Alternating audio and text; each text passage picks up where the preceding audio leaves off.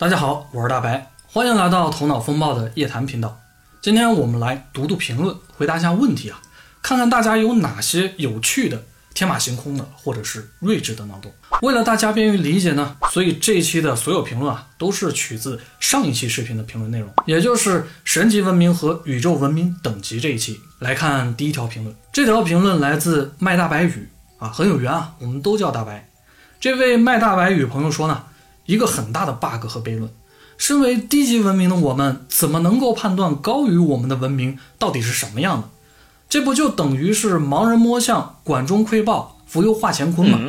啊，首先要对这位朋友说的是啊，宇宙文明等级是尼古拉·卡尔达肖夫最早提出来的啊，啊不是我，而且呢，他就是参考了人类文明自身才提出的这么一种假设，所以说呢，出发点。是科学的，而且呢，这种推论最核心的部分呢，就是根据能量使用的量级来分类的。也就是说啊，假如宇宙中有压根儿不使用能量的文明存在，或者是使用能量和能源的方式呢，与我们人类是完全不同的，那么这个划分啊，也就不再适用了。而且呢，卡尔达肖夫只提出了三型文明，之后的六级文明以上都是由其他人完善的。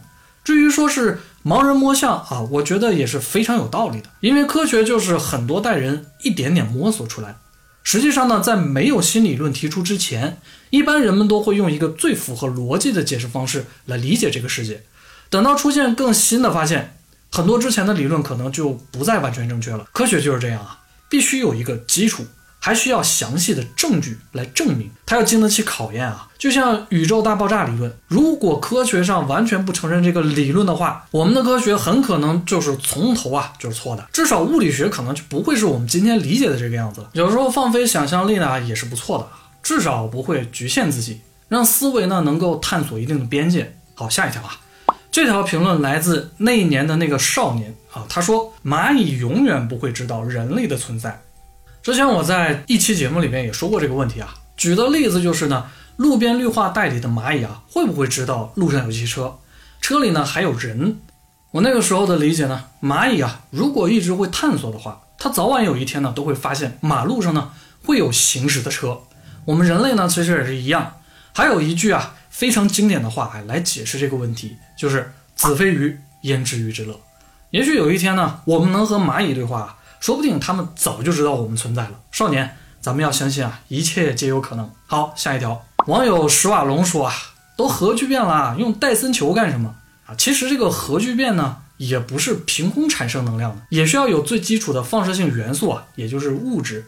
而且呢，恒星基本上都是原子核的核聚变产生的能量。太阳貌似就是啊，氢原子聚变成氦原子啊。说太阳核心每秒钟啊就有差不多六点二亿吨的氢啊核聚变。这种巨大的能量呢，其实比我们燃烧化石燃料得到的能量啊大太多了。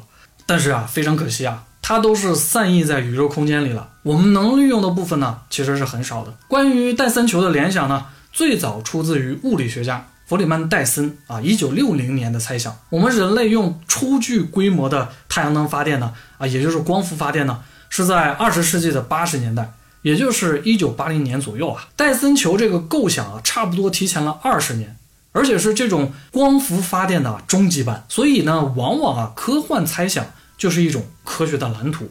好，下一条啊，这位叫盛德勇八二四说啊，从二级文明已经想错了啊。戴森球就是个天马行空啊！先不说怎么建，就说太阳系内啊，上哪儿找那么多物质啊？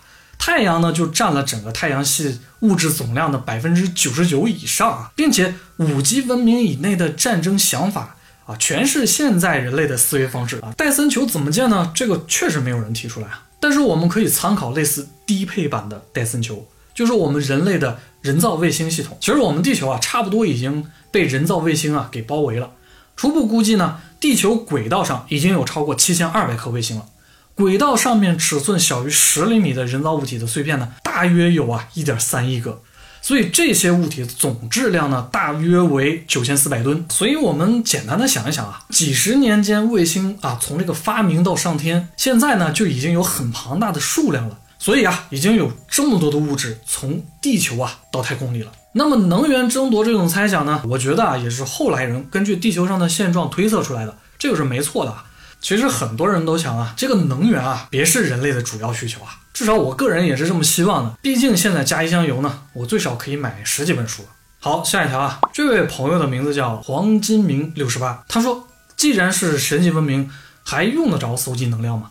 都已经是脱离实相了，是虚的存在了，那能量又是个什么东东？这完全就是悖论。其实节目里啊，我也有说啊，宇宙文明等级这种推测呢，它不是凭空想象的，它有一个规律，越高等的文明对于能量的需求就越大。但是呢，获得能量的方式啊，可能就越容易。到六级文明啊，也就是神级文明，他们很可能啊，用一种匪夷所思的方式来获取能量了。据不完全统计呢，我们人类目前的那个大强子对撞机呢，运行起来的耗电量大约是整个日内瓦城的用电量。这个大强子对撞机呢，每年大约会耗费五亿欧元的预算，有一大部分呢都是用来支付电费的。二十七公里长的设施啊。这么大的能量驱动起来的对撞物质啊，应该也是很大的吧？但是事实正好相反啊，实际上它最大功率啊，可能也就驱动大概十万亿个质子。这个数量听起来似乎也很大，但是呢，跟太阳每秒钟发射出的光子来说啊，就简直不值一提了。至于这个能量呢是什么东东，这个从科学角度解释啊，是非常复杂的话题。毕竟呢，这是很多人研究了一辈子的东西啊。这里呢，咱们就先不展开了。总之呢，神级文明还在人类推测的范围内，想必啊，他们也是需要能量的。那些不需要能量的，不在我们这个物质世界的框架中的，也就是超神文明了。下一条啊，赵大爷 ZWY 说啊，所谓的神就是高级文明，听起来好像是这么回事啊。其实我们说的神级文明或者是第六级文明啊，只是方便我们来理解的。至于这个神和神级文明两者之间能不能划等号呢？其实就是另一回事了。如果对这个神的概念有兴趣的，我们后面说一点啊，比宇宙文明等级更科学的一些内容。还有很多朋友就说了一些啊超越科学的想法，或者是更独到的见解。在这里呢，我没有拿出来说啊，大家不要着急，是因为上期的神经文明与宇宙文明等级的内容主题呢是以科学猜想为基础的，所以呢，我们可以把这些超越科学和更科学的评论呢放在之后。再来品读一番。最后借用这个名叫 Number One Feba 喜鹊这位朋友的评论啊，他说：“物质世界所呈现的文明不是永恒的，只是一瞬间的灿烂。”非常认同这一点啊，并且进一步的思考，承载这一瞬间的灿烂，需要的是所有生命的智慧与意识，让我们超越认知的局限，拥抱好奇心与想象力。好，以上就是啊这一期大白夜谈读评论的所有内容了。感谢你们听到了最后，欢迎各位有想法的小伙伴继续在评论区留下你们有趣的脑洞和问题，也许在下一期读评论里呢就会有你。如果你喜欢我的节目，记得继续关注。我是喜欢夜谈的大白，我们下期夜谈正传不见不散。